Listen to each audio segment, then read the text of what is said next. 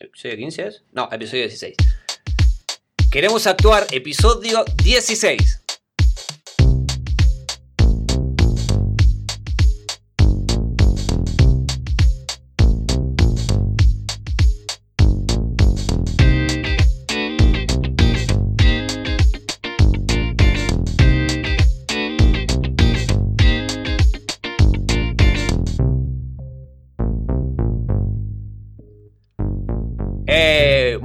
A todos y a todas. Estamos acá en este nuevo programa de Queremos Actuar. Mi nombre es Mariano Rojo y seguimos en esta misión de desentrañar lo que es la carrera del actor y de la actriz y todas estas facetas que vamos teniendo y siempre tratando de tener los pies bajo la tierra sin, sin vender tanto humo, ¿viste? Tratando de mantenerlo todo bien, real y conciso y que sea práctico también. Hoy tenemos un gran programa con un invitado que mencioné en el podcast pasado, un gran amigo y actor, que es un lujazo tenerlo acá, la verdad, se prestó para esto, para armar este podcast y para darnos algunas orientaciones en este programa que toca un tema interesante. Este actor nos va, y amigo, nos va a dar su experiencia de, de cómo hacer tu propia obra de teatro, pero siendo actor, no autor, siendo actor que vamos a dejar que él nos dé estas respuestas de, cómo, cómo, cómo realiza y gestiona esto, no siendo un autor como tal. Él no es que haya hecho una carrera de autor de cinco años, sino que él a lo largo de su carrera fue adquiriendo una serie de habilidades, una serie de herramientas que él nos va a ir diciendo de cómo escribe su, su obra de teatro, pero siendo actor. Bien, antes que nada, como siempre, queremosactuar.com barra contactar. Aquí vas a poder contactarte conmigo por cualquier duda, consulta, sugerencia que tengas sobre algún podcast, si quieras detallar algo más o que quieras que traigamos algún invitado o sugerencia de algún curso que te interese para, para lanzarlo en queremosactuar.com o de algún profe que quieras que traigamos. Ya saben que estoy preparando un curso de productividad para actores y actrices para, para gestionar un poquito esto de mandar las audiciones con algunas herramientas que, que estamos preparando ahí. Pero bueno, eh, háganmelo saber, así yo sé de verdad si tienen interés y si tienen interés lo saco y si no, bueno, no, no lo sacamos. Pero bien, estamos acá. Hola, muy buenas, soy el Mariano del futuro. Bueno, este podcast va a tener dos partes porque me quedó un poco largo, la verdad. Tuvimos como 40 minutos de entrevista con Hernán y decidí cortarlo y dividirlo en dos. Este podcast, esta parte del podcast va a ser Aprender haciendo, la mejor escuela con eh, Hernán Muñoa que fue saliendo eh, espontáneamente este contenido del podcast, así que los dejo y no los molesto más. El próximo sí va a ser sobre cómo escribir una obra de teatro siendo actor.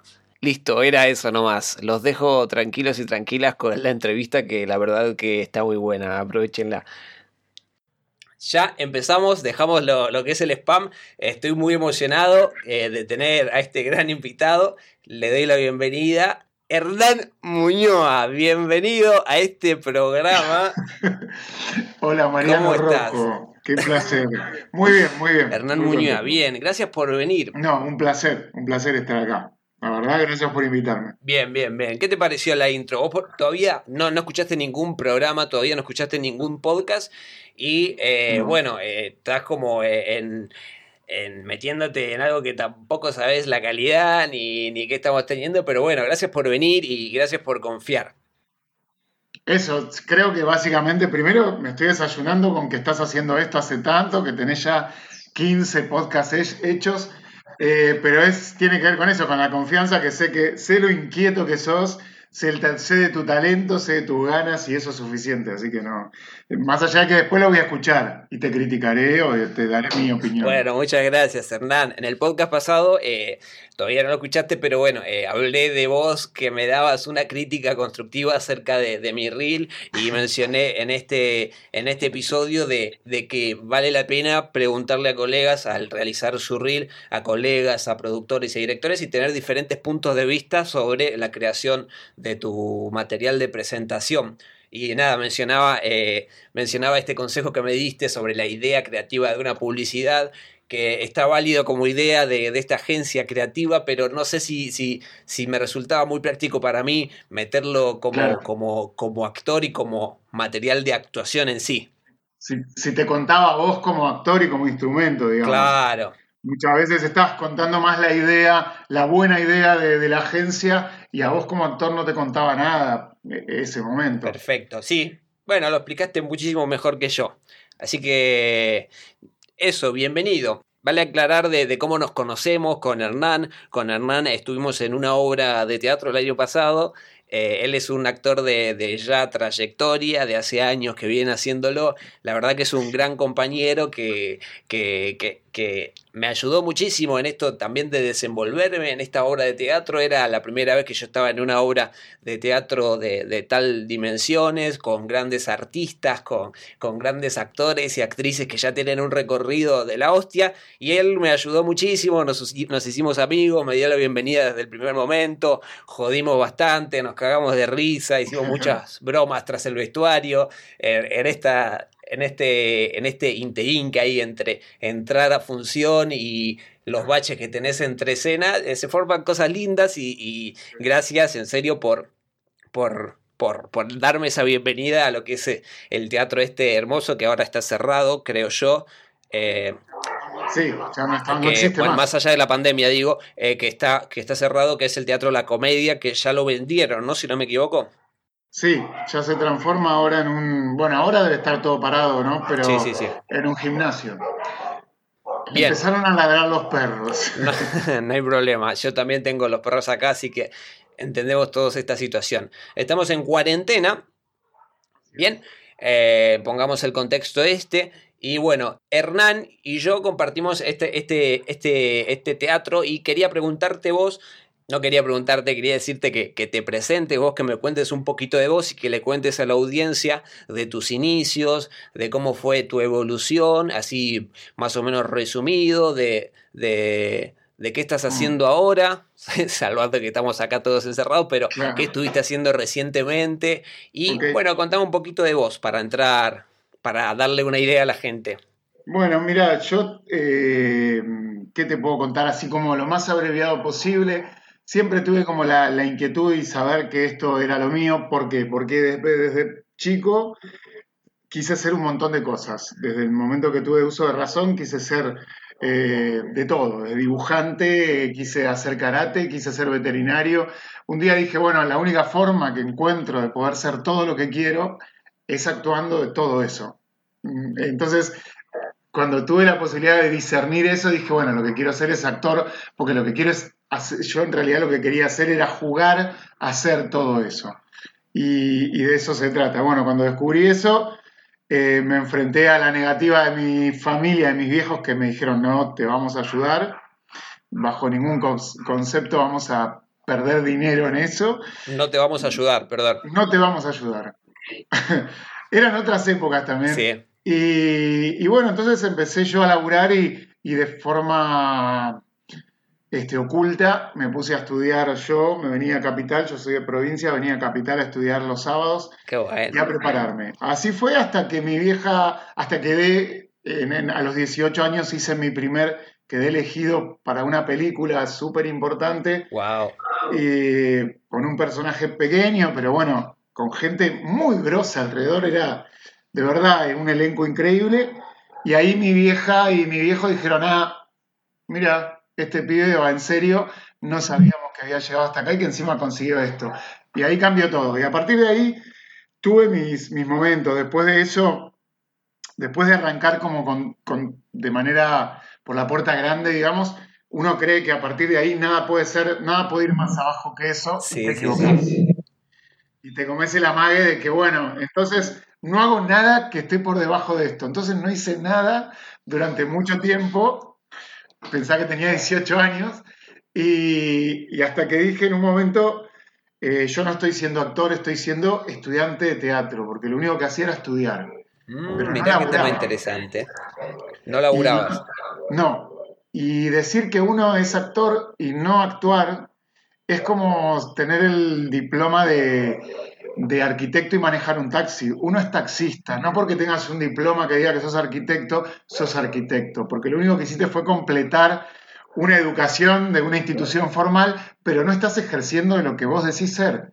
Qué bueno. Y eso lo entendí con el tiempo y, y dije, bueno, no, es momento de actuar, porque aparte justamente algo más eh, ilógico que decir ser actor y no accionar al respecto, simplemente ser un externo estudiante y un maravilloso espectador de teatro. Qué loco, qué loco. perdón, eh, a la audiencia. Esto no lo teníamos preparado, esto que me está contando Hernán. Y como ya saben, en los podcasts pasados mencioné algo de esto por encima, en, no convertirse en un estudiante eterno de la actuación y empezar a, a accionar. Incluso tenía un podcast pensado para esto, pero Hernán lo resumió en muy buenas palabras a través de su experiencia y de, su vida que nos está contando, que muchas cosas me estoy enterando acá, que, que me ponen contento y me voy sorprendiendo. Así que bueno, perdón, hacemos ese inciso y seguimos.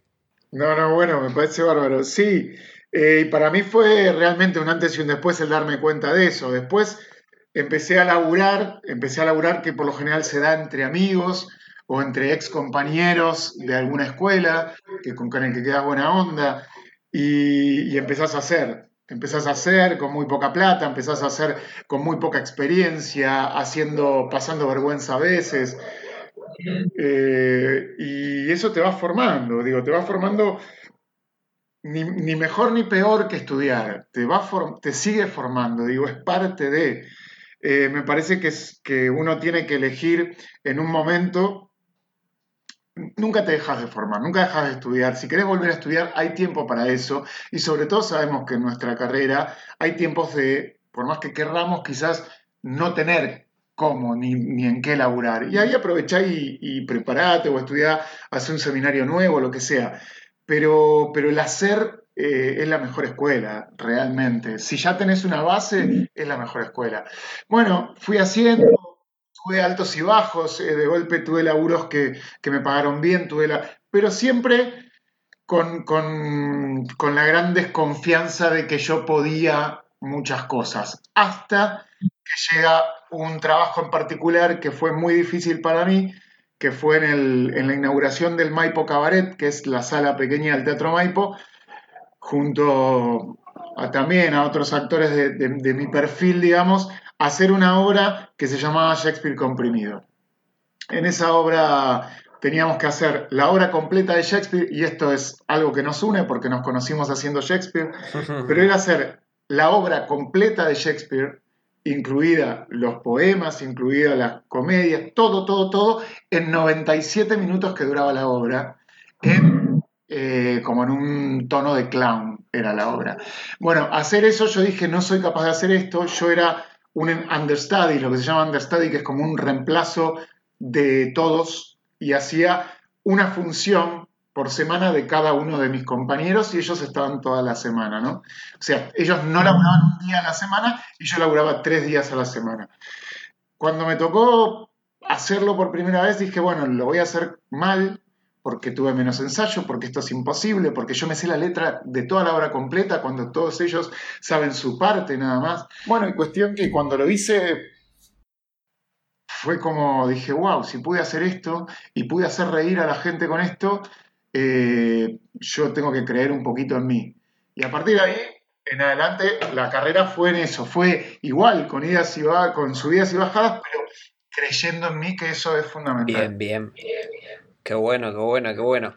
Eh, sí, mencionás algunos puntos que están buenos, eh, sobre todo esto de, del alto y de los altos y bajos laborales, eh, ni hablar de, lo, de los anímicos, pero bueno, en los altos y bajos laborales hay formas de actuar y formas de manejarse que también estaría bueno mencionar eh, en otro podcast que viste, sobre todo qué hacer en épocas de vacas gordas, ¿no? En épocas que no sale el laburo, como por ejemplo ahorrar, eh, pensar y seguir buscando otras, otras audiciones, y en épocas de vacas flacas, tener esa contingencia de, esas épocas de vacas gordas, ¿no? Como para lograr cierta estabilidad eh, económica. Y algo que todavía no, le dedico un podcast, pero mencioné así por arriba, tener algo paralelo también para, porque porque esto aconsejo mucho a, los, a los principiantes quizás, a los que recién están entrando, porque a mí en mi caso me pasó de, de estos problemas eh, quizás económicos, no sé si te habrá pasado en, este, en, en tu caso, pero cuando recién inicias es muy difícil eh, encontrar algún sustento económico y siempre van a estar estos altos y bajos. Y yo recomiendo por este lado tener algo paralelo que también te guste, sobre todo para no terminar dejando la carrera o, o odiando la carrera por el tema de la plata, ¿viste? No sé qué pensás al respecto. Sí, sí, comparto plenamente. Uno a veces eh, está muy enojado con, con, el laburo o con el no laburo o con la carrera, como le decís vos, eh, porque, porque no sucede. Y hay tantos, hay tantos, hay tantas cosas que no dependen de nosotros en esta, en esta elección que hacemos de vivir de esto, que muchas veces nos va a encontrar sin tener nada que hacer.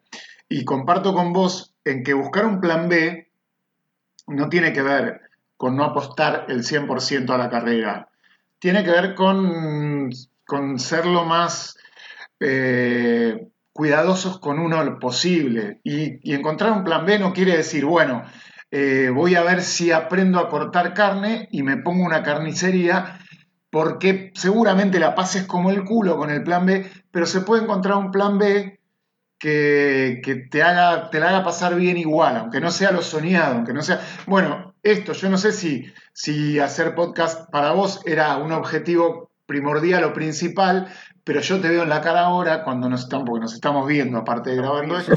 Estamos en videollamada, sí. Que la pasás bien y que, y que vas aprendiendo. A mí me parece que lo importante es pasarla bien en la vida en general, dentro de lo posible, y, que además eso que elegimos hacer sea un desafío, porque el actor necesita eso, porque justamente lo que no queremos es tener la oficina segura de lunes a viernes, saber que vamos a cobrar todos los fines, los fines de mes, pero te terminás volando. Entonces, esa cuestión de sentir el vértigo, de no saber si vas a poder resolver a lo que te enfrentas, es lo que nos va a hacer adoptar ese plan B y disfrutarlo.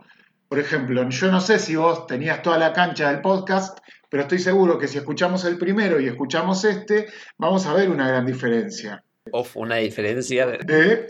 No, sí, yo eh, digo que cuando en los podcasts voy pasando y voy mencionando, todavía esto, tengamos en cuenta que no salió al vivo, Hernán no escuchó ninguno y que yo me, mismo me voy dando cuenta, incluso cuando edité el primero ya estaba, estoy lo que pasa es que grabo mucho, grabo tres por día y todavía no me di el lujo de editarlos todos. Edité el primero y edité el segundo.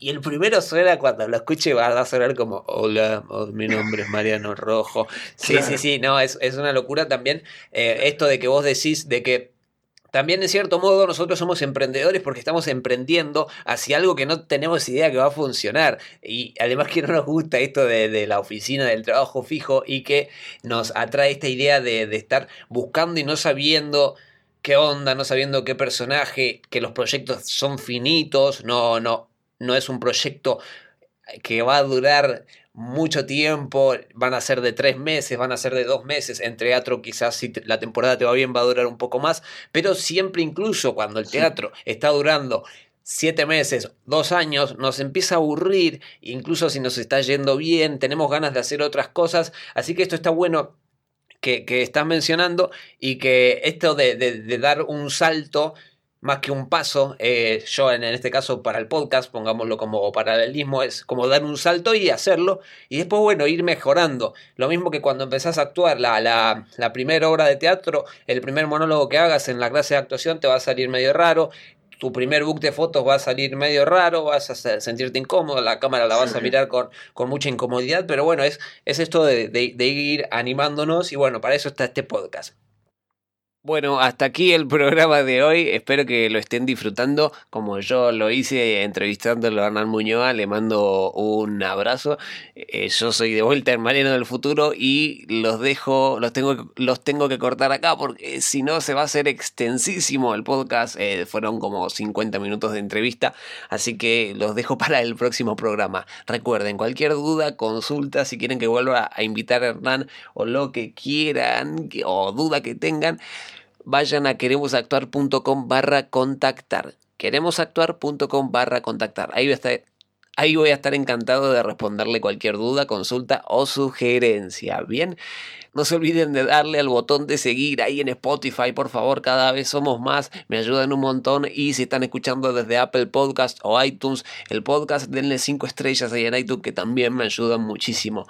Muchas gracias y nos vemos en el próximo programa de Queremos Actuar, que ahí sí va a estar la chicha, la, la parte, la, la, mejor parte, la parte calientita de la entrevista con Hernán, que nos va a decir cómo hace para él escribir obras de teatro, en este caso para microteatro, ojo, siendo actor, no siendo dramaturgo, ¿bien? Muchísimas gracias y hasta la próxima. Chao.